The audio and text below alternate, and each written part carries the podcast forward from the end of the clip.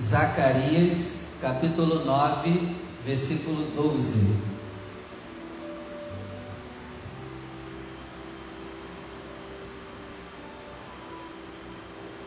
Zacarias, capítulo 9, versículo 12.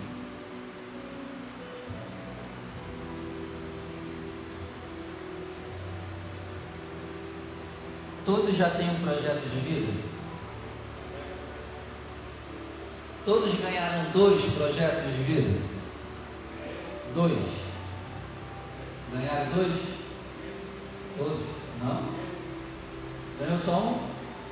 Entrega um para ele aqui, Rony. Pastor, dois? É. Porque um você vai me entregar. E o outro tem que ficar com você, para você não esquecer, né? O que você projetou, o que você preparou. Um fica comigo e o outro fica contigo. Eu já ensinei aqui que o nosso projeto é para todo dia que nós acordarmos, olharmos para ele, para que tenhamos foco e pensar, ó, hoje eu vou viver em cima do que eu projetei. Então eu vou semear em cima do que eu projetei. Agora, se você me entrega, provavelmente você vai esquecer.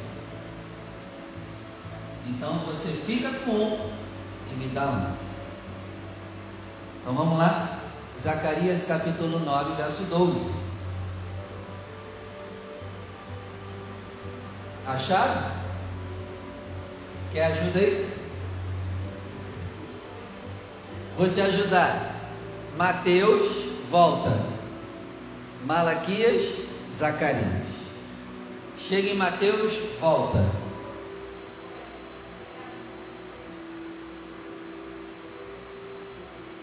Chega em Mateus e volta. Malaquias aí volta a Zacarias. Diz assim: Voltai à fortaleza, ó presos de esperança. Também hoje vos anuncio que vos recompensarei em dobro. Vou ler de novo. Voltai à fortaleza, ó presos de esperança. Também hoje vos anuncio que vos recompensarei em dobro. Agora eu leio e você repete comigo: Voltai à fortaleza, ó presos de esperança.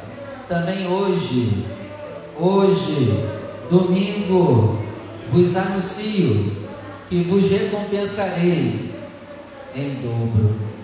Feche seus olhos se você crê, desocupe as suas mãos e vamos dar uma linda salva de palmas em dobro. Vamos dar em dobro para o Senhor uma linda salva de palmas para Ele. Fala conosco, Senhor. Quebra todo impedimento e barreira e que a tua maravilhosa palavra flua, produza o resultado na nossa vida em nome de Jesus. Amém. Pode sentar, por favor. A palavra de hoje é preso na esperança. Se você vai anotar, o tema de hoje é esse: preso na esperança. Deus promete em Zacarias 9 que vai dar em dobro para aqueles que tiverem esperança. Esperança de quê? De saírem da Babilônia e voltarem para Israel. Se não me falha a memória, Ezequiel, Zacarias e Daniel estão profetizando na mesma época, em lugares diferentes. Se não me falha a memória, espero não estar errado. Mas Zacarias, se eu não me engano, é da mesma época de Daniel e Ezequiel. Eu sei que Daniel está profetizando de Jerusalém, Ezequiel está profetizando da Babilônia. Esses dois são da mesma época. Se eu não me engano, Zacarias também. Enfim, mas o que que levou Deus a ter que falar que eles precisam ter esperança de voltarem para casa? Sendo que não era para eles ter saído de Israel. Mas o que que levou o povo a sair de Israel? Os seus pecados.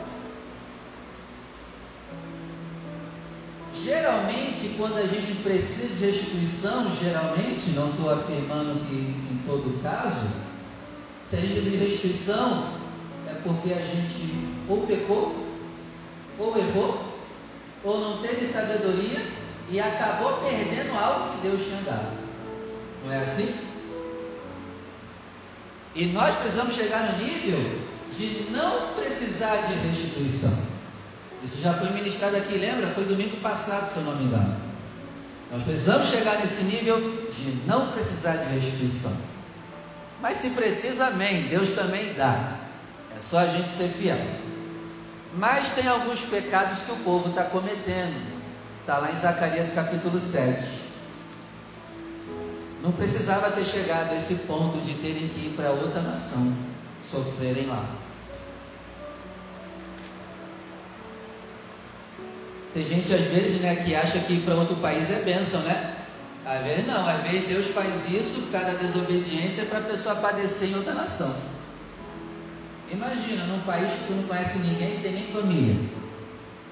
Passando necessidade lá, quem é que vai te socorrer? Zacarias 7, verso 9.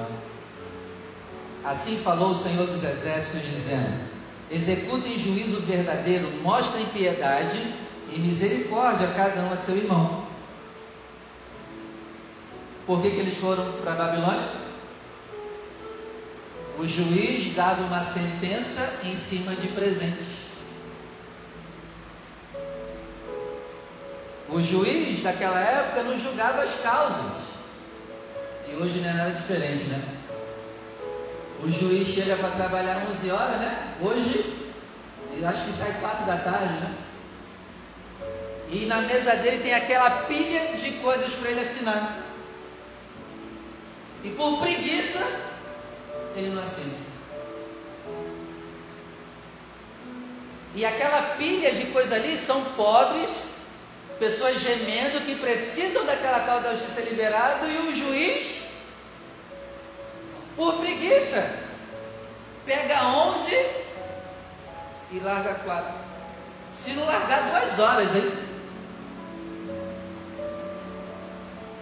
E ganha 40 mil por mês.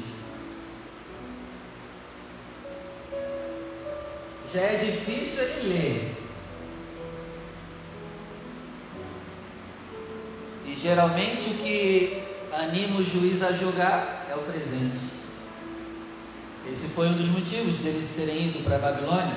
O outro motivo que a gente leu aqui é o que?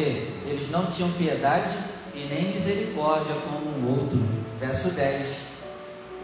Não oprimas a viúva, não oprima o órfão, não oprima o estrangeiro, não oprima o pobre, e nem maquine o mal contra o seu irmão no seu coração.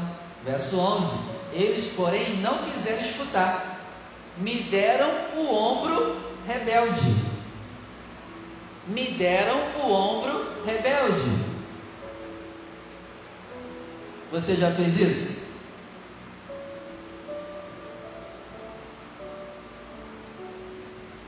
Deus falando com o povo e o povo igual criança. Ah, eu não. Me, tem tradução que tá, eles balançaram o ombro para mim igual criança. Fecharam seus ouvidos para não ouvirem. Sim, fizeram seu coração duro como diamante para não ouvirem a minha lei. Eu não sei como está hoje, mas antigamente só se quebrava diamante de duas formas: com o próprio diamante, diamante quebra diamante, eu não sei como está hoje, talvez a tecnologia hoje arrumou algum meio de quebrar diamante de outra maneira. Mas antigamente era só diamante que quebrava diamante e sangue de cordeiro. Sabia dessa? É. Olha, olha que estranho. Pesquisa depois sobre isso se derramava sangue de cordeiro em cima do diamante e tinha que dar uma martelada no lugar certo. Aí o diamante quebrava. É de propósito, né, que Deus faz isso, não é? Caramba, é tremendo, Deus é tremendo, gente. Vocês sabiam dessa?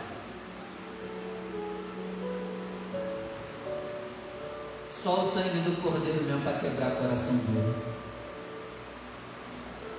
E ele dá aquela batida, Rony, tu lugar certinho. E quebra com a gente. E na nossa casa tem muito diamante? Não tem? Tem. Muito de coração duro. Um diamante. Que o sangue do Cordeiro caia sobre eles. E que o sangue do Cordeiro, com aquela batidinha que só Ele sabe dar no coração, assim como Ele quebrou o nosso coração e nós estamos andando com Ele, que assim seja também com a nossa família. Em nome do Senhor Jesus, que Jesus quebre todo diamante da nossa casa, todo coração duro. Mas eles se fizeram duro como diamante, isso quer dizer o quê? É pauleira quebrar. Não tenta usar outro método que não seja sangue de cordeiro, não, vai quebrar. E se quebrar com diamante, olha, não adianta. Tem que ser quebrado, não por força, nem por violência. Sangue do cordeiro com uma batidinha só. Aí ele continua: Nem as palavras que o Senhor dos Exércitos enviou pelo seu Espírito mediante os profetas precedentes, de onde veio a grande ira do Senhor dos Exércitos. E aconteceu que, como ele chamou, e vocês não ouviram, assim também eles me chamarão, mas eu não os ouvirei, diz o Senhor dos Exércitos. Verso 14 e os espalharei como tempestade entre todas as nações que eles não conheceram. A terra será assolada atrás deles, de sorte que ninguém passará por ela, nem se voltará, porque tem feito da terra desejada uma vergonha, uma desolação. Tinha necessidade disso? Não. Até porque no mundo espiritual Deus nos chamou para ser cabeça no mundo espiritual e não cauda. Só que agora com os pecados de Israel, eles são cauda em outras nações. Por isso que vão precisar da restituição. Será que era necessário? A mesma coisa está lá em Joel capítulo 1. Vamos lá? Joel capítulo 1. versículo 9.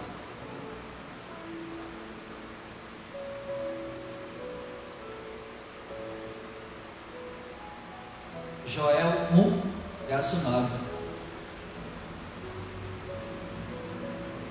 Cortaram a oferta de manjar e a libação da casa do Senhor.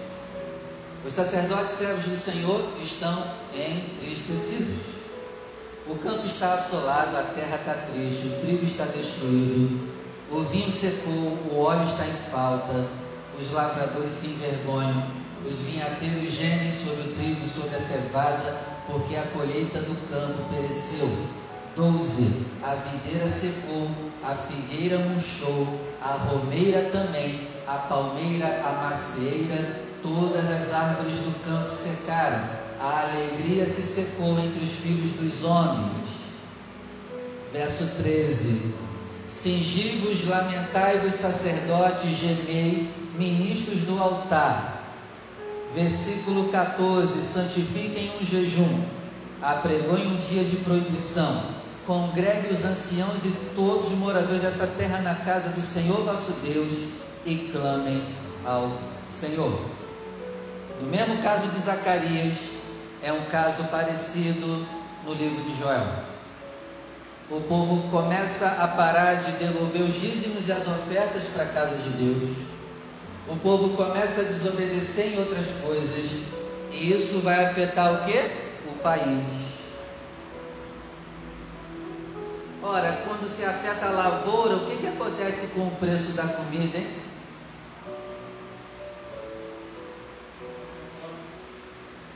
Foi começou a acontecer aqui. Gente, a desobediência espiritual afeta tudo o material à nossa volta. E qual é o processo para reverter isso? Você acha que o nosso país está debaixo dessa maldição? O que, que você acha? O que, que você acha? Eu acho que sim. O nosso país é produtor de alimentos E o alimento aqui é caro e eles vendem mais barato lá para fora. O aço que é fabricado aqui, a China compra o aço e revende para a gente mais caro e a gente compra.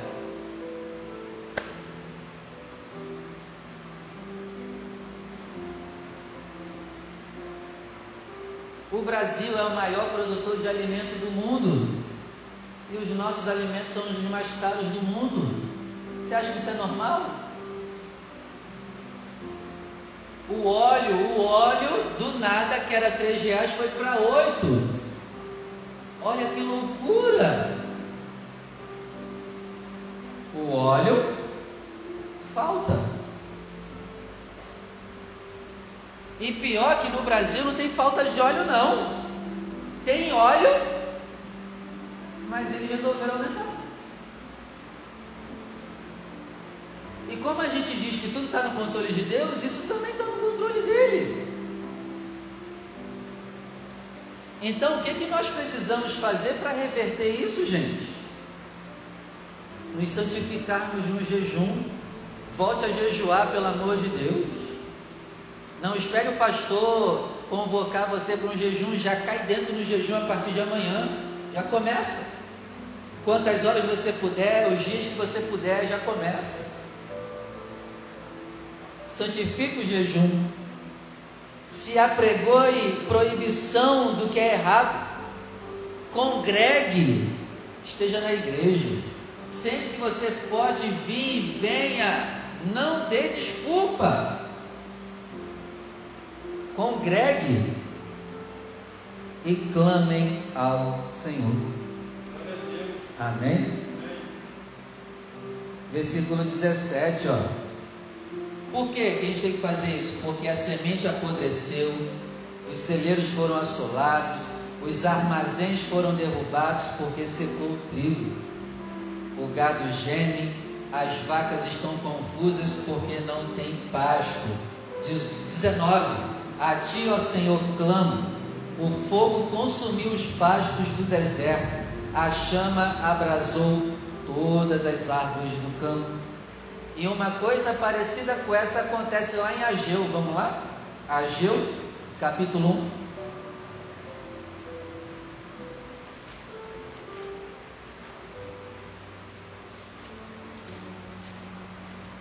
Ageu capítulo 1, verso 2.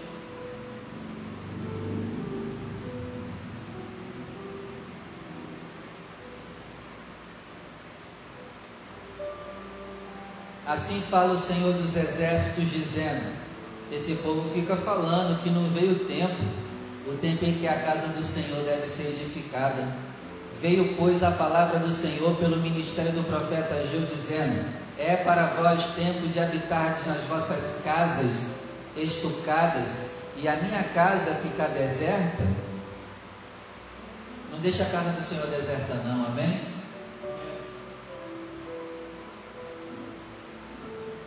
Verso 5. Ora, pois assim diz o Senhor dos Exércitos: aplique o seu coração ao vosso caminho. Verso 6. Vocês semeiam muito, colhem pouco, comem, mas não se fartam, bebem, mas não se saciam, se vestem, mas não se aquecem.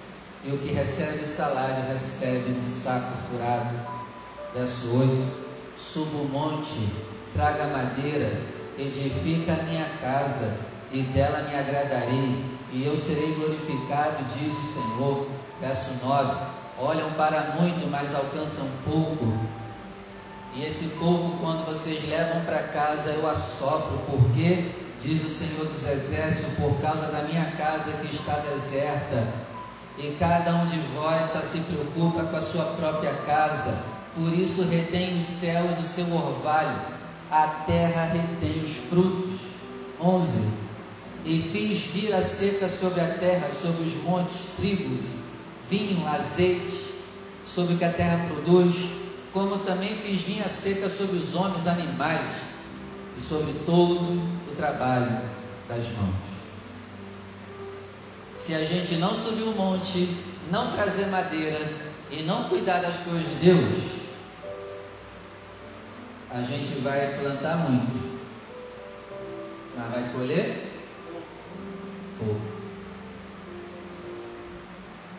Quer que seu projeto saia do papel? Deus em primeiro lugar.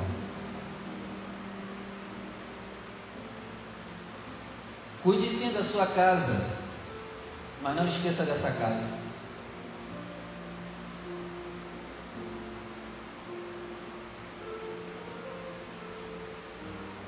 Amém? O espírito aqui hoje tem que se levantar para cuidar das coisas de Deus. Se você continuar lendo verso 12, 13, 14, Deus levanta o espírito de Zorobabel. E interessante, igreja, que o livro de Ageu, o povo já voltou da Babilônia. Eles voltaram para casa. Eles relaxaram de novo. Eles querem voltar de novo para a Babilônia. O livro de Ageu, eles já voltaram para casa. Em Zacarias, eles estão lá ainda. Em Ageu, eles voltaram. E relaxaram de novo com Deus. Caramba! Eles voltam e dizem: Ah, não é tempo ainda de levantar a casa do Senhor, não. Primeiro é a gente. Vamos ver isso aí para depois. Então, suba o monte, traga madeira, edifica a casa do Senhor, os seus dons, os seus talentos, os seus ministérios. Ele se agradará e você será glorificado. Amém?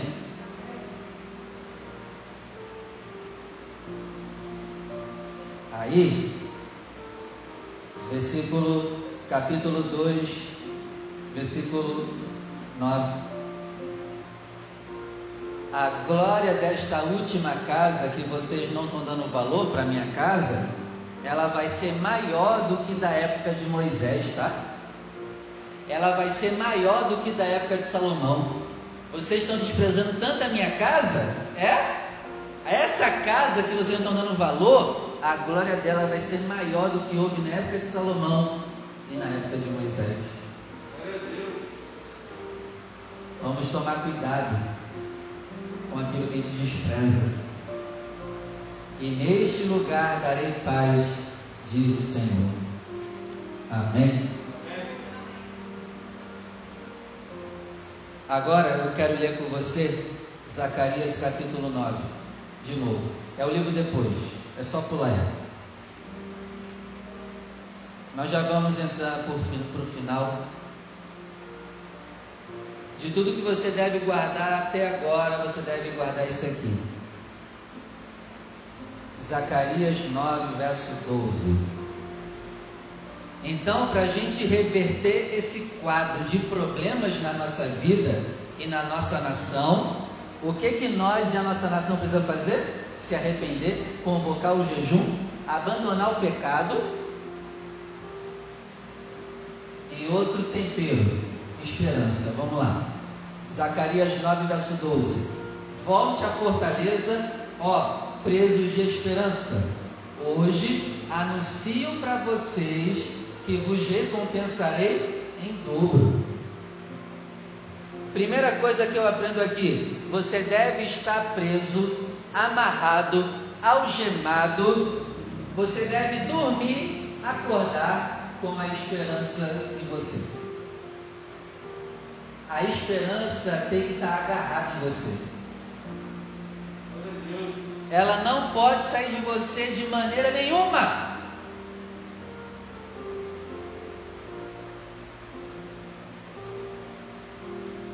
Outra coisa que eu aprendo aqui nesse versículo e você deve guardar quem tem essa esperança se torna uma fortaleza inabalável.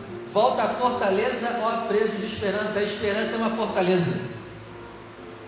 E quem tem essa esperança é como um monte de Sião que não se abala. Mas hoje a gente, a gente tem se abalado com muita facilidade.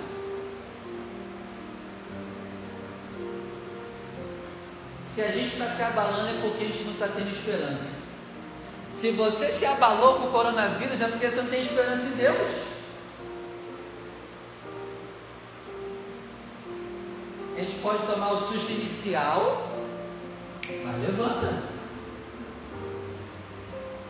Amém, Deus? E quando eu chego nesse nível de dormir com a esperança de acordar com ela, de estar amarrado com ela, preso com ela, aí Deus vai anunciar para mim que vai me dar o dobro.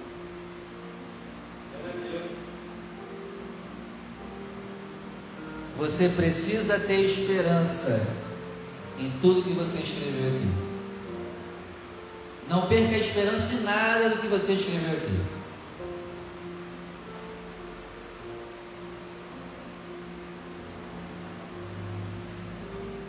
A palavra esperança, ela vem da palavra esperar, Michel. Esperar.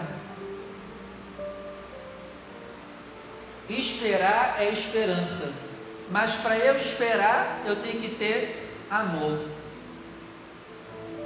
Só espera quem ama. E eu nunca tinha percebido isso. Vamos lá em 1 Coríntios capítulo 13. Vai ser a última referência que eu vou ler. 1 Coríntios capítulo 13, versículo 7.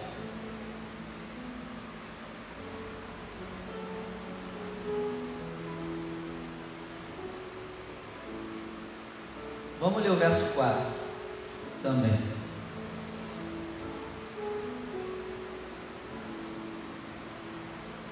O amor é sofredor, é benigno. O amor não é invejoso. O amor não trata com falsidade. O amor, quem tem amor não se ensoberbece. Verso 7. O amor tudo sofre, tudo crê, tudo espera. Tudo suporta. Igreja, o amor tudo espera. E isso falou muito profundo no meu coração essa semana. E eu não posso afirmar se foi o Espírito Santo que falou comigo, mas eu percebi algo lendo isso aqui. Uma coisa que eu já li há muito tempo, mas não tive esse entendimento.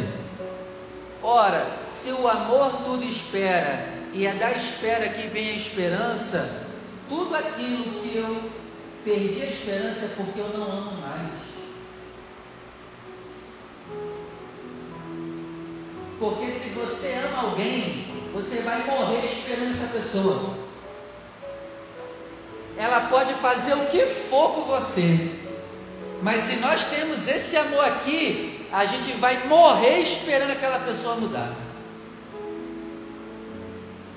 O amor tudo espera.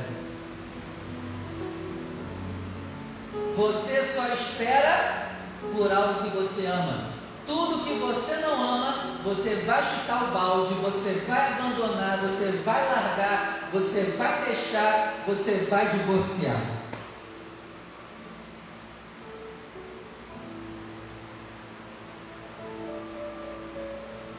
Se tudo que você escreveu aqui, você não escreveu com amor, você não vai até o final. Porque o amor, tudo espera se cumprir. E quando eu entendi isso, eu falei: Meu Deus, como eu não percebi isso antes?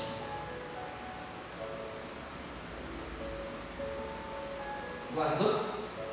Tudo que você ama, você espera? Se você está cansado de alguém é porque você não ama mais essa pessoa. Se você cansou da sua igreja é porque você não ama mais a sua igreja.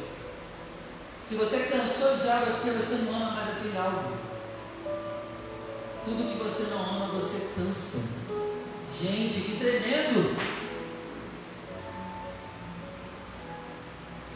Você consegue entender a profundidade disso?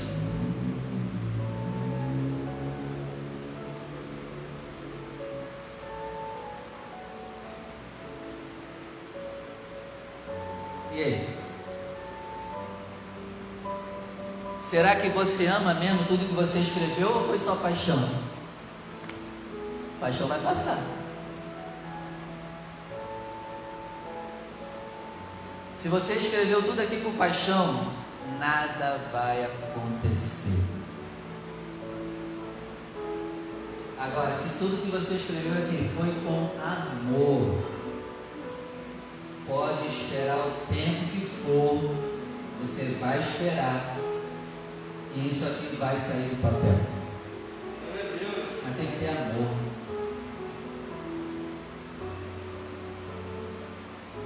O que me sustenta a pregar aqui em cima é o amor que eu tenho por isso, porque no dia que eu me cansar de vocês, eu vou entregar a chave.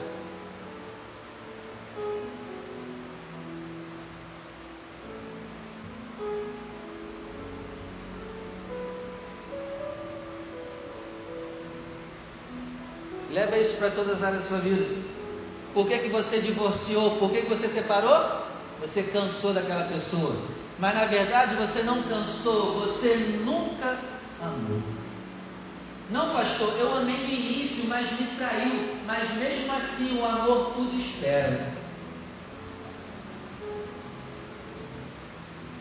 É dura essa palavra.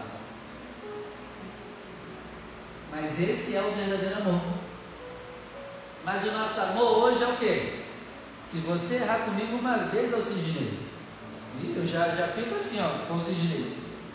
E cuidado aquele cara aí. Mas se eu amo o Alcidinei, ainda que ele tenha errado comigo, eu vou continuar sendo amigo dele, ainda que ele seja um vacilão, né? Estou dando só exemplo, não é que você seja isso ainda que ele seja um vacilão, eu vou continuar tratando ele como eu tratava ele antes dele me apunhalar, esperando a mudança dele. Esse é o verdadeiro amor. O verdadeiro amor que tudo espera. Mas a gente nada espera. Então a gente não ama nada. Porque o nosso amor é condicional ao erro da pessoa. Se a pessoa errou, a gente é assim ou não é? É, a gente é assim.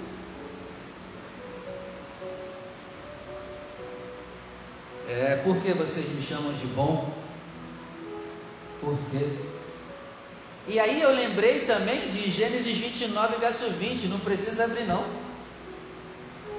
Lá tem uma passagem tremenda que diz assim, ó: E Jacó esperou 14 anos para ter Raquel, literalmente, sem precisar estar na casa de Labão, porque depois de sete anos ele ficou com ela, mas teve que ficar ali, na, na jurisdição de Labão. No 14 ano, ele consegue ter ela livre. E sabe o que diz a palavra? Ele esperou 14 anos para ter Raquel. Só que para ele, no coração dele, a espera foi poucos dias. Caramba! Meu Deus! Isso é amor. Caramba! 14 anos para ele foi 14 dias.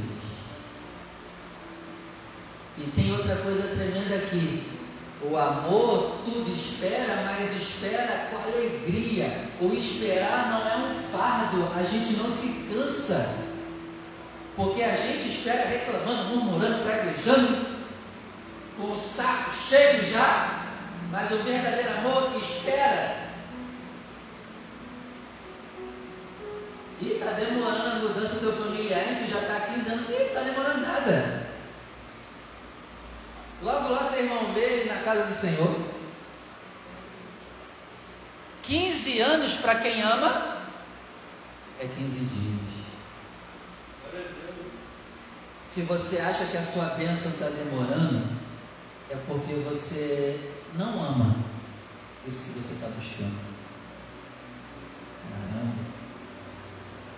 Porque se você amar, você vai esperar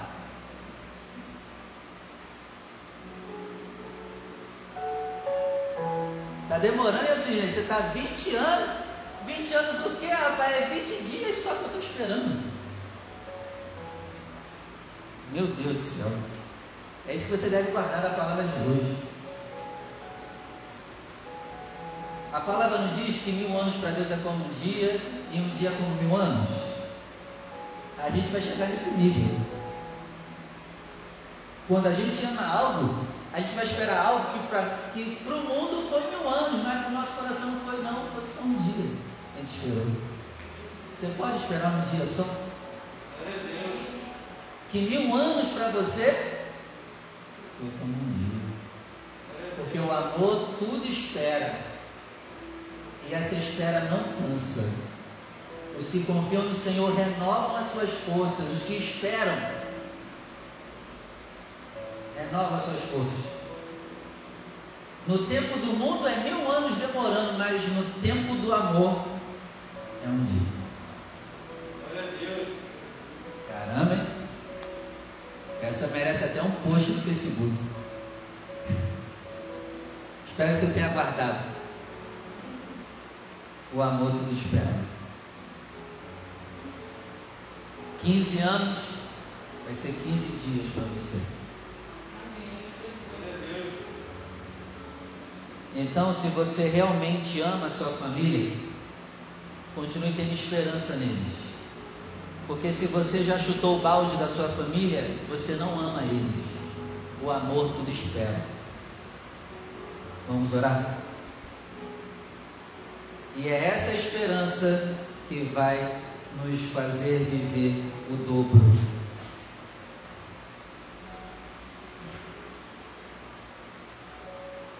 Pega o seu projeto de vida na sua mão.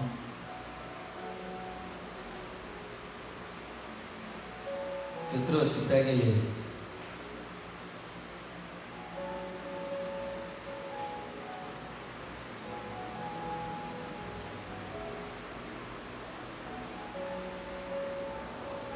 Senhor, muito obrigado por abrir os nossos olhos. Obrigado por nos ensinar o jeito certo de esperar. Ô oh, Senhor, perdoe as vezes que nós dissemos que estamos cansados, de saco cheio, que não aguentamos mais. Mas se na verdade nós estamos de saco cheio, não aguentando mais, é porque a gente não ama mais isso.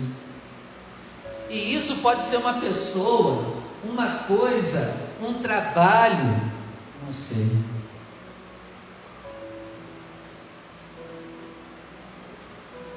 Mas se tem uma coisa para que a gente não pode se cansar, é da tua palavra, é de orar, é de jejuar. Se tem uma coisa que a gente não pode cansar, é de vir na tua casa. Porque aquele que não ama as suas coisas não te ama. Porque o Senhor ama essas coisas. E quem te serve tem que amar essas coisas ainda que não sejamos abençoados agora, por estarmos vindo na igreja, não importa, nós vamos continuar vindo, porque nós amamos a igreja. Ainda que a nossa oração não seja ouvida na hora, nós vamos orar, porque nós amamos ter comunhão contigo, Senhor. E não importa o tempo da espera, nós vamos continuar orando, porque o nosso amor por Ti é muito maior do que as bênçãos que o Senhor tem para nos dar. Nós amamos a Tua palavra e nós vamos morrer meditando nela. Não nos deixe, Senhor, nos cansarmos da Tua palavra. Quem se cansa da Tua palavra nunca mais amou a Tua palavra, nunca amou. Nós amamos a tua palavra e vamos meditar nela todos os dias. Nós vamos, Senhor, estar na tua casa. Nós amamos a tua casa. Nós nos alegramos quando nos convidam para a tua casa. É bom, é bom te louvar. Mesmo na dor, na luta, na dificuldade, nós vamos continuar louvando, porque nós amamos cantar a Ti. Senhor, tira de nós todo cansaço. Tudo aquilo que nós chutamos o balde nesses dias, nos dá condições de juntar o balde de novo. Todas as pessoas que nós já cansamos e a gente não quer ver nem pintadas de ouro, nos trata, Senhor, para que continuemos que essas pessoas que nos magoaram, nós continuemos esperando a mudança delas Senhor, se tem coisas que nós deixamos de amar e não era para ter deixado, nos desperta, nos acorda aqui hoje, Senhor. Se tem pessoas aqui que deixaram de amar a tua obra e tem um chamado para a obra, que essa pessoa acorde. Em nome do Senhor Jesus. Em nome do Senhor Jesus. Que assim seja feito e que nós vivamos o dobro, que nós vivamos a restituição.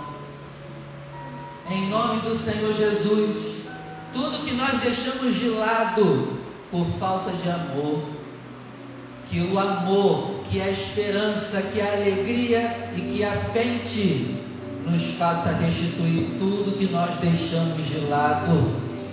Em nome do Senhor Jesus. Aleluia. Comece a glorificar o Senhor no seu lugar. Comece a glorificar. Comece a agradecer Ele por tudo. Comece a agradecer pela restituição. Porque aquilo que você ama será restituído.